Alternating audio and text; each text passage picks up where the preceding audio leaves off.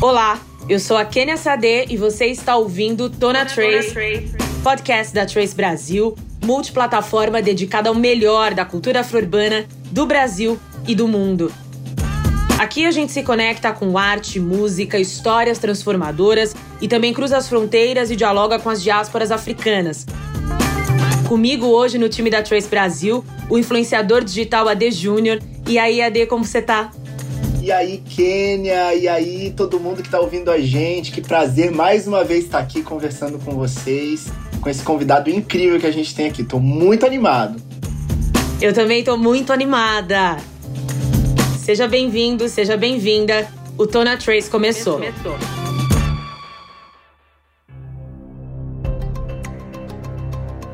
A pandemia da Covid-19 escancarou ainda mais a desigualdade social brasileira. A vulnerabilidade é avassaladora. O país, retirado do mapa da fome da ONU em 2013, voltou ao mapa em 2020. E muitas iniciativas humanitárias e organizações da sociedade civil mobilizam-se para tentar reverter esse quadro. Hoje a gente conversa com uma das lideranças da Coalizão Negra por Direitos, o Douglas Belchior, que junto a outras organizações lançaram a campanha Tem Gente com Fome. Douglas, seja bem-vindo e eu vou deixar que você se apresente aos nossos ouvintes aqui do Tona Trace. Kenia, muito obrigada. Ade, que bom estar com vocês aqui. Um beijo, um abraço forte a todo mundo que está nos ouvindo. Eu sou Douglas Belchior, sou professor de História, Sou militante de movimento negro desde a juventude, desde a Zona Leste de São Paulo e para o mundo.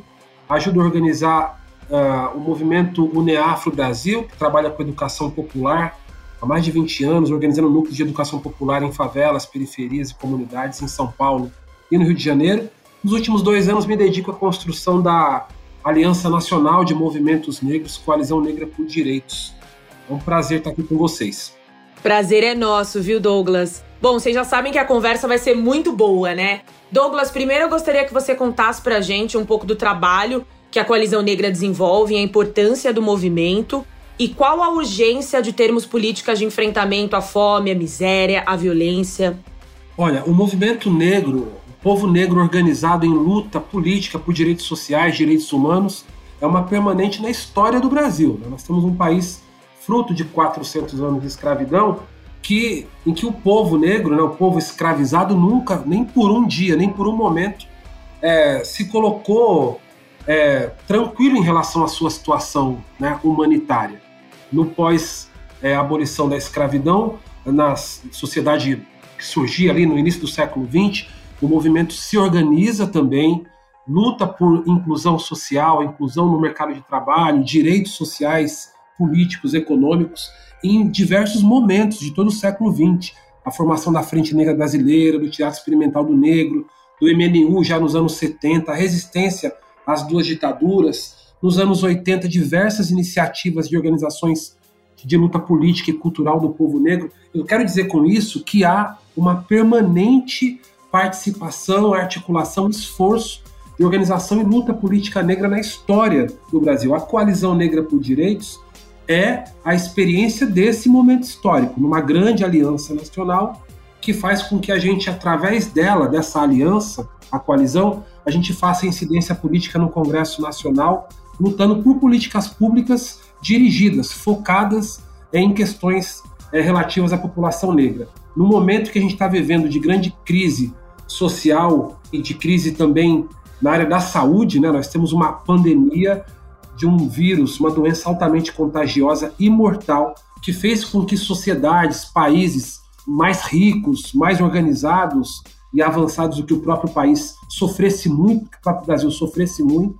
E é claro que a gente já imaginava que no Brasil ela causaria, infelizmente, tudo o que está causando. Seria muito diferente, Quênia, AD, se o governo brasileiro tratasse a pandemia de outra maneira. Nós, nós temos um governo que apoiou o vírus, né, que proliferou o vírus, que não combateu, não colocou em prática políticas. Então você tem uma crise relacionada aos efeitos da doença em si, com mais de 550 mil pessoas mortas por conta da irresponsabilidade do governo por falta de políticas efetivas de combate à pandemia, mas você tem a decorrência social da pandemia, Bom, é só a gente lembrar que quase 80% dos trabalhadores informais, aqueles que já não estavam no mercado de trabalho formal, eram compostas e são compostas por pessoas negras.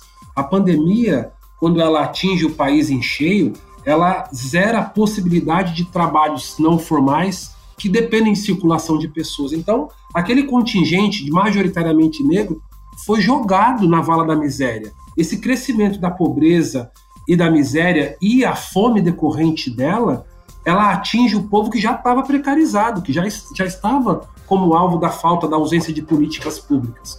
Então a fome, assim como a pobreza no Brasil, tem cor. Mais uma vez, é o nosso povo que mais sofre em decorrência da irresponsabilidade de governos. A fome, ela é uma manifestação, é um fenômeno de natureza política. Ela é resultado de políticas que são ou não implementadas, de políticas que geram mais ou menos concentração de renda. Então, ela é também responsabilidade daqueles que gerenciam o Estado, que operam as políticas, e a gente precisa enfrentar nessa dimensão, na dimensão política. A Carolina Maria de Jesus falava muito disso, né? Dessa questão da miséria e da sociedade, o quanto uma pessoa que está no poder deveria antes ter vindo da miséria para poder entender o quão complexo e o quão importante é falar de políticas públicas, principalmente no que tange aí população negra, né? Estava falando da pandemia e da sociedade. E as mulheres negras também são as mais impactadas, né? Especialmente num país em que o cuidado com a casa ainda é muito relacionado ao feminino e a população negra é a que mais depende do sistema público de saúde, né? E de políticas públicas. Douglas, como vocês começaram essa campanha? Olha, ainda nos primeiros meses da pandemia, os grupos que se reúnem em torno da coalizão são mais de 200 grupos, coletivos, movimentos, agrupamentos do país inteiro, né?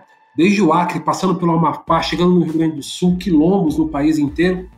A gente já previa é, o que seria o resultado da pandemia no Brasil. Você imaginar, você vai se lembrar bem disso. No começo da pandemia, início de 2020, chegava a notícia de que na Europa a doença só afetava os mais velhos. O problema é que uma pessoa de 80 anos tem uma saúde equivalente a uma pessoa de 40 no Brasil. A qualidade de vida é muito diferente. Então, havia uma comparação mal feita, imaginando que a doença chegando aqui ia afetar só os mais velhos. Ao mesmo tempo, chegavam notícias dos Estados Unidos que já davam conta de que lá a doença matava mais a, a comunidade negra, aquelas filas de corpos do lado de fora dos hospitais no Brooklyn. Então, essas duas informações nos preocupou logo no primeiro momento da pandemia. O movimento negro organizou a sua elaboração em torno dessa perspectiva. Quando chegar aqui, vai ser avassalador para a comunidade negra, sem nenhuma dúvida. E foi o que aconteceu. As nossas comunidades já se organizavam no início do ano de 2020 com campanhas humanitárias. Aqui em São Paulo, a Uneafro Brasil, é, em conjunto com a CONAC, a Federação dos Quilombos do Brasil, a gente colocou em prática a campanha de enfrentamento a, a, ao genocídio da Covid-19. Olha só, a gente já reivindicava esse conceito em relação à Covid no início da pandemia. E a gente então arrecadava recursos para distribuir em cesta básica, em alimentos nas comunidades quilombolas e aqui em São Paulo, nas periferias de São Paulo. É, vários grupos faziam suas campanhas regionais. Quando vira o ano de 2020 para 2021, vocês vão se lembrar disso, o ano de 2020 foi recorde de arrecadação de doações. O Brasil é um país que não tem cultura de doação de recursos para projetos, para campanhas humanitárias. O Brasil bateu recorde, mas no final do ano já havia um declínio das doações, ao mesmo tempo em que aumentava a pobreza e a fome. Então a gente resolveu reunir as experiências de campanhas regionais, transformar numa campanha nacional que a gente colocou na rua no começo do ano de 2021. Desde março, a campanha Tem Gente com Fome mapeou 222.895 famílias no país inteiro. Desde março, arrecadamos 18 milhões de reais já vamos agora para a terceira entrega, já atendemos mais de 100 mil famílias no país inteiro. Ao mesmo tempo que a gente distribui alimento, fortalece a organização política local, mobiliza os grupos, fortalece os movimentos para enfrentar politicamente e exigir política pública, porque não tem campanha humanitária que dê conta de 20 milhões de pessoas passando fome hoje. Hoje. Então, o desafio é muito maior e a campanha é, um, é uma aspirina diante de uma doença absurda que são as doenças sociais no Brasil hoje.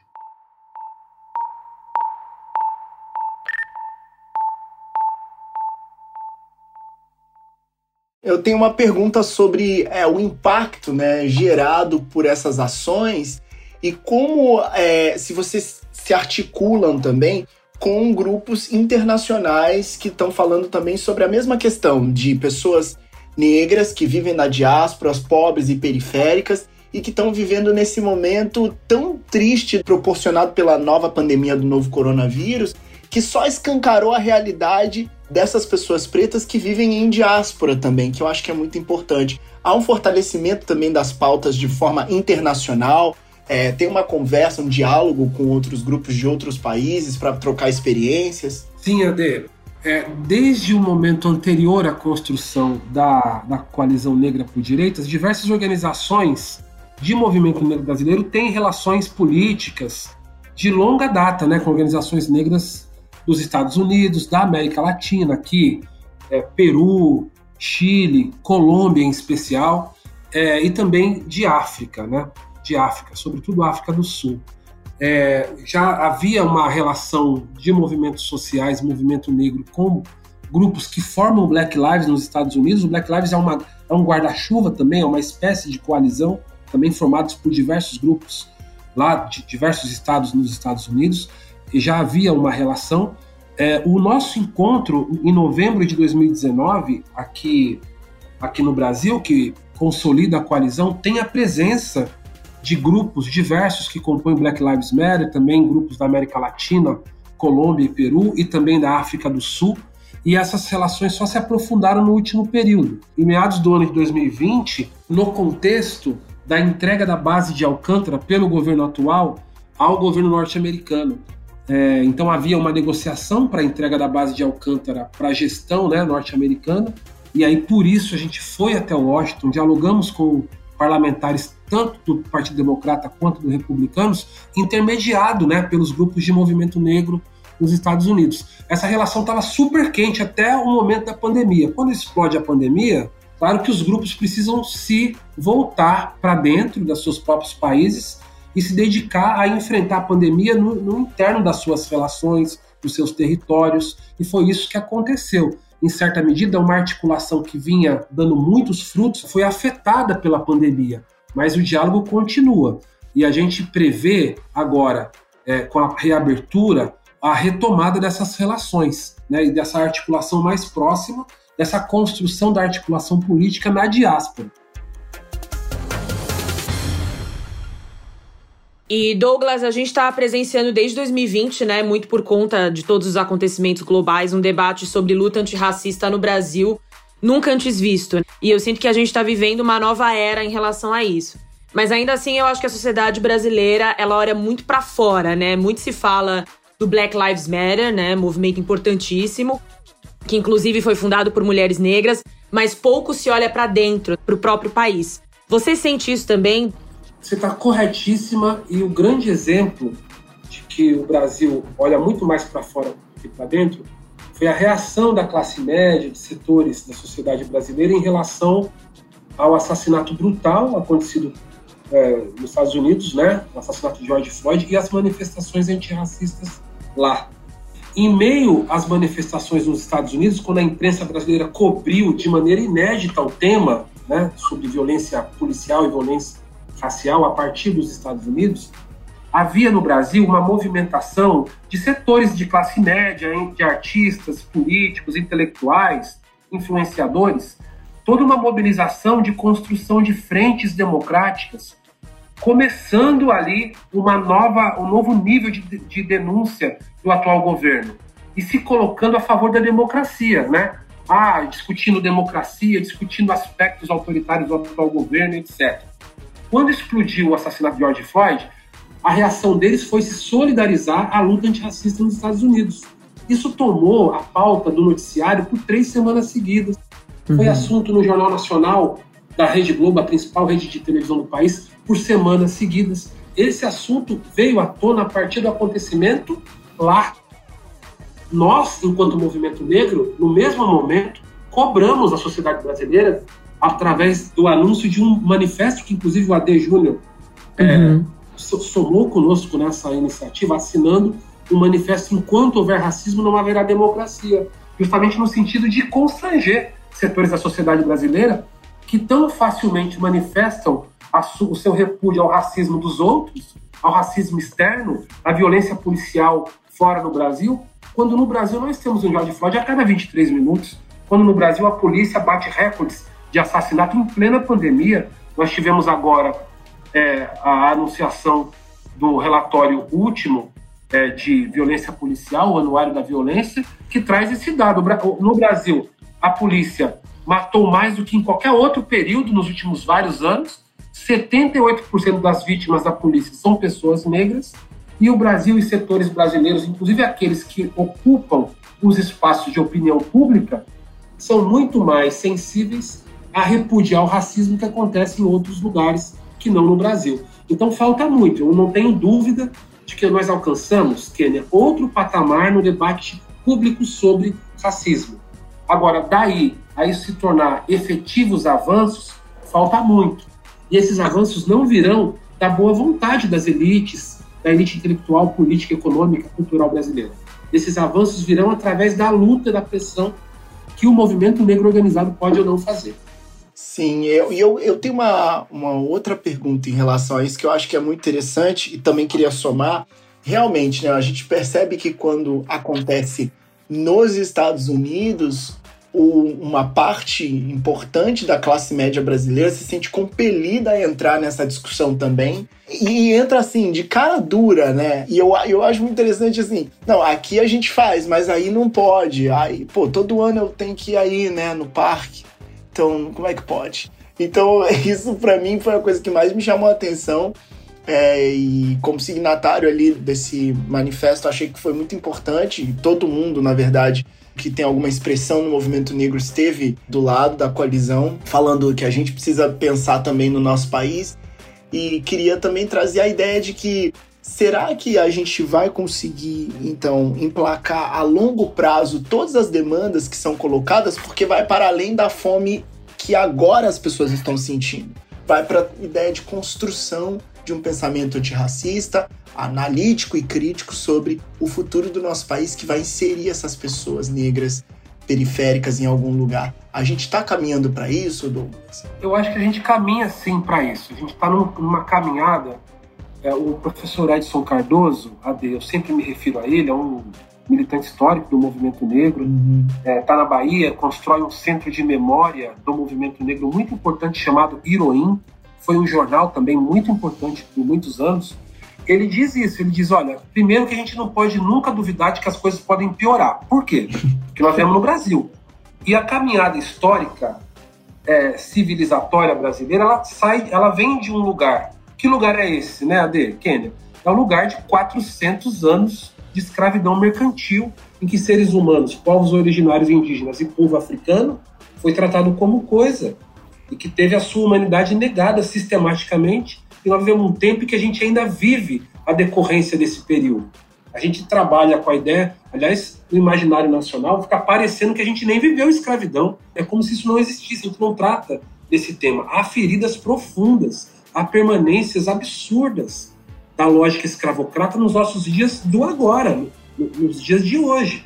Quando você imagina o recorte racial das 20 milhões de pessoas que não tomaram café da manhã nem almoçaram hoje, você não precisa imaginar muito para saber que tipo de gente é essa.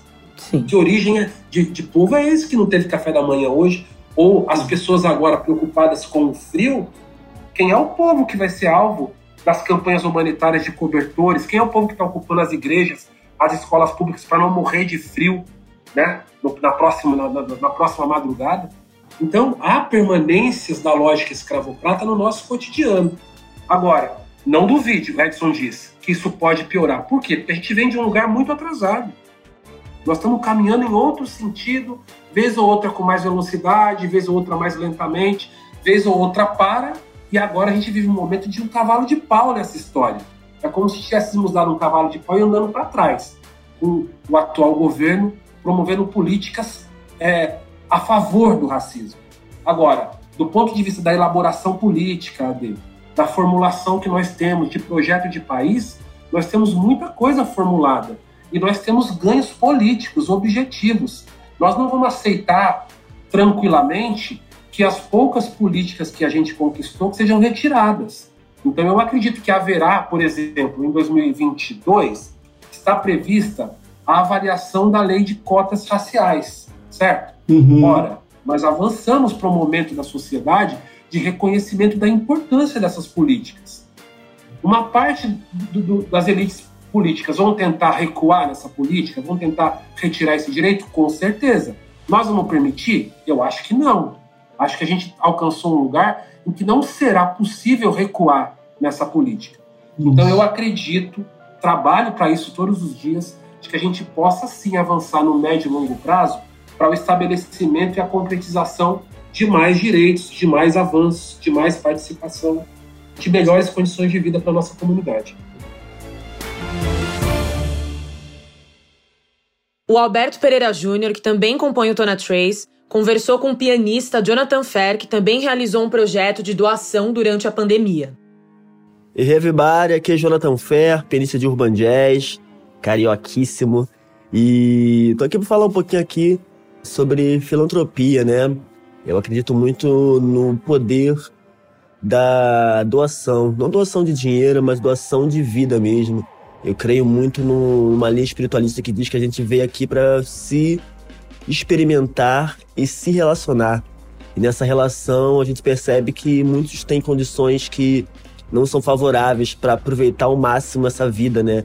Condições essas que são provocadas por atravessamentos na sociedade, que tem o racismo, tem várias, várias coisas que fazem, mazelas que fazem com que a gente não consiga viver em plenitude. E aí eu acho que vale a pena cada um poder doar um pouco, né? Às vezes a gente acha que, ah, quando eu ganhar na loteria, quando tiver um milhão, eu vou doar tanto, eu vou fazer, e, e às vezes é muito menos que isso.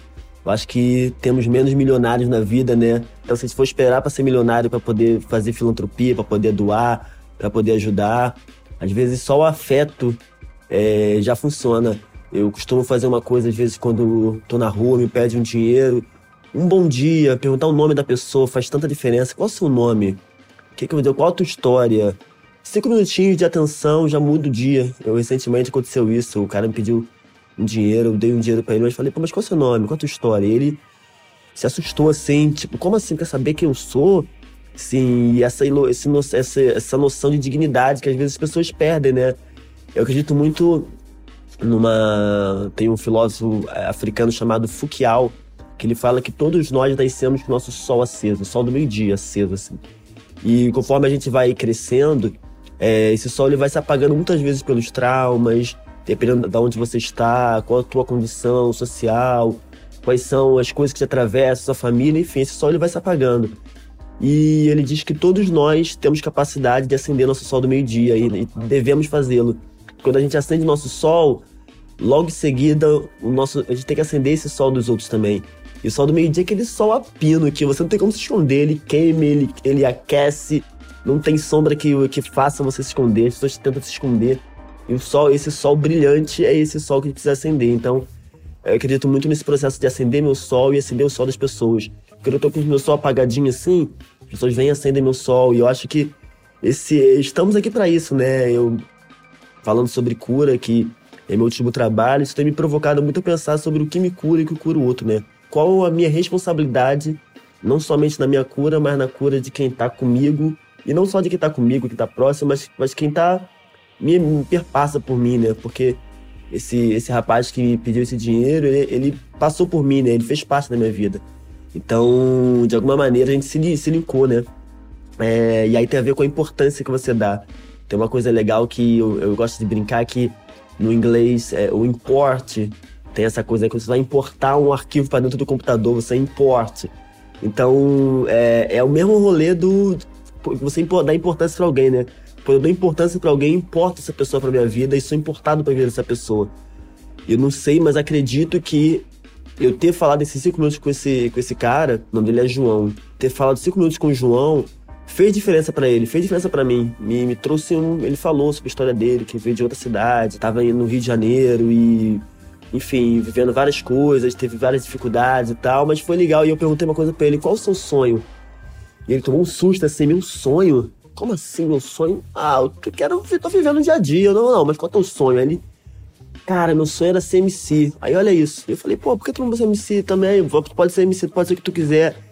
Enfim, não sei o que, vai, que ele fez depois, o que vai ser o futuro dele, mas é, é muito legal saber que de alguma maneira a gente participa desses processos.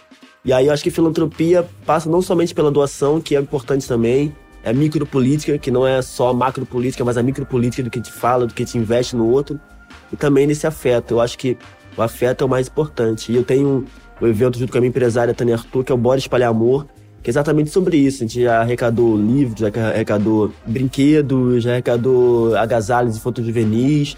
E isso é muito legal, porque as pessoas se sentem acolhidas também nesse lugar. Na pandemia a gente conseguiu levantar um valor pequeno, que foi 4 mil reais, mas esse valor foi suficiente para poder comprar 40 cestas básicas para 40 famílias, cestas robustas para dois meses de, de alimentação, momento crítico da pandemia, sem emprego, sem dinheiro, sem comida. E isso me deixa muito feliz porque isso me alimenta, isso acende meu sol. Isso me dá um prazer tão grande assim. E é um prazer não da demagogia de ah, dizer eu doei e tal, porque eu nem fico falando que eu fiz, que eu não fiz, mas de saber que, de alguma maneira, eu pude acender o sol dessas pessoas e impactar positivamente. Então, eu acredito que esse exercício, esse músculo da retribuição, esse músculo do, do afeto, esse músculo da generosidade, ele é transformado em muitas coisas, né? A cheque que a gente recebe do astral, do mundo, para nossa vida, os aprendizados. Acho que sobre isso, assim. Então, a filantropia, para mim, está nesse lugar.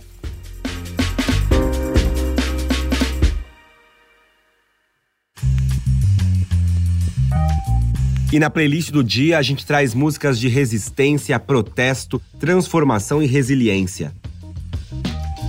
Fala pro homem cordial e sua falha engrenagem, sou corpo livre com amor, cor, coragem, para cada um que cai, choramos rios e mares, mas nunca calaram as nossas vozes milhares.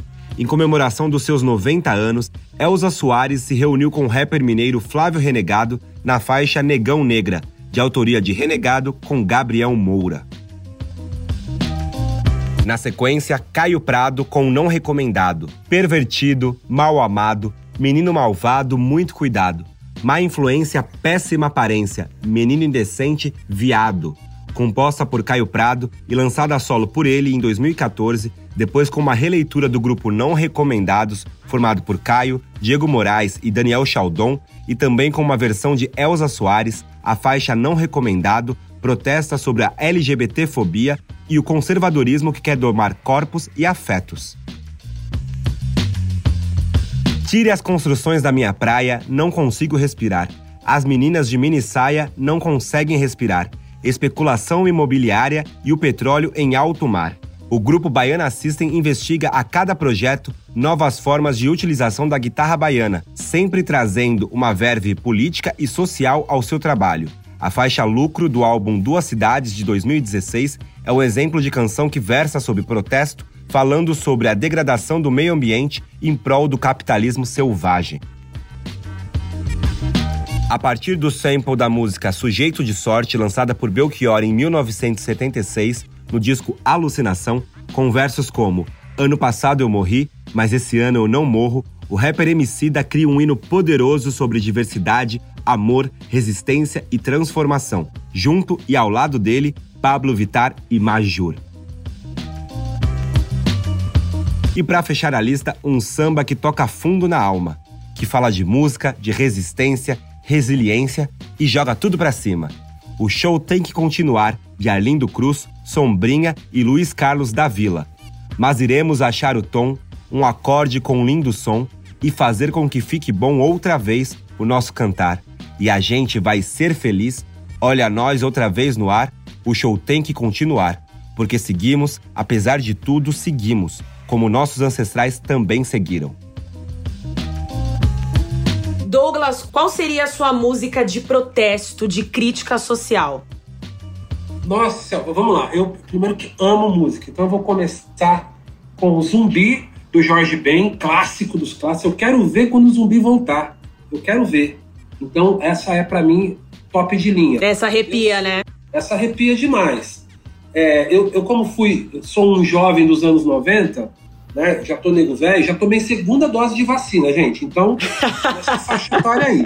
Isso significa algo no Brasil. Já tomou duas doses da vacina, significa uma idade aí, hein? significa, significa bastante. Então, sendo, sendo é dessa faixa etária, de, eu fui um jovem dos anos 90, impossível passar batido tanto pelo rap quanto pelo pagode, certo? Então, não tem jeito. É, vou citar aqui uma uh, Racistas Otários do Racionais, pronto, para falar uma deles, que não dá para não citar Racionais, mas Oiado Sensação é o povo de lá pedindo para não sofrer, essa gente ilhada precisa sobreviver. Sensação, Oiá, Pagodeira. Então, se tem essas três, para mim tá de bom tamanho. E para você, Ade? Olha, eu sempre vou, dou voltas, né? Eu vou começar com a música do Redemption Song, que eu amo, do Bob Marley, que fala: emancipe você mesmo da escravidão mental, ninguém mas nós mesmos podemos libertar nossas mentes. Começo com essa. Eu gosto de Quero Ver Quarta-feira, do MC da com Elza Soares, no qual ele fala aí do carnaval e quem é que ganha, quem é que lucra. E eu acho que é muito importante para fazer uma reflexão sobre a nossa sociedade no Quero Ver Quarta-feira, que eu gosto, gosto demais. Ela é um tapa na cara e tá muito presente na minha vida. E por fim, talvez eu vou colocar aqui o Bezerra da Silva, que eu adoro, quando ele fala a música dele Justiça Social, e ele diz: Eu assino embaixo, doutor, somos da rapaziada, somos crioulos do morro, mas ninguém roubou nada. Isso é preconceito de cor. Ele lá em 1987 já mandando a letra aí sobre a diferença do tratamento dos órgãos de segurança com pessoas negras nesse país. É isso, três também. Posso pedir três no Fantástico? Pedir. pode, pode pedir três. Maravilha. E no meu caso, gente, eu traria Elza Soares, Deus é Mulher, né? Na verdade, a Elza tem várias músicas, mas eu acho esse último álbum dela bem emblemático também. Ela fala: Meu país é o meu lugar de fala. Em segundo, eu traria Billy Paul com I'm a Black Enough for You, que é uma música também de protesto americana na época dos direitos civis. Eu acho que é uma música muito forte que leva a gente ao combate aí, que faz a gente acordar todos os dias acreditando que a gente pode mudar essa história, que a gente pode mudar as nossas narrativas, né? E traria também nessa onda do Douglas o Racionais, né? Não tem como não citar Racionais o Sobrevivendo no Inferno, álbum de 97. Eu traria capítulo 4, versículo 3, né? Que tem aquela abertura pesadona com os dados da época, né? Que ele fala que 60% dos jovens de periferia sem antecedentes criminais já sofreram violência policial. E um outro trecho nessa mesma música que o Brown fala: A Fúria Negra ressuscita outra vez. Então seguimos vivos, seguimos na luta. Deixo aí os racionais também. Bom, gente, esse podcast está chegando ao fim, tudo tem o seu fim. Mas, Douglas, eu queria agradecer a sua presença aqui, foi muito rica com tudo que você trouxe de conhecimento, de informação. E eu espero que dias melhores virão para nós, para nossa população no geral. Eu agradeço a oportunidade, um abraço apertado no AD em você, que ainda todo mundo está nos ouvindo. Peço a vocês do outro lado que não desanimem, a nossa história é uma história de resiliência, uma história de crença, de fé, de axé no futuro.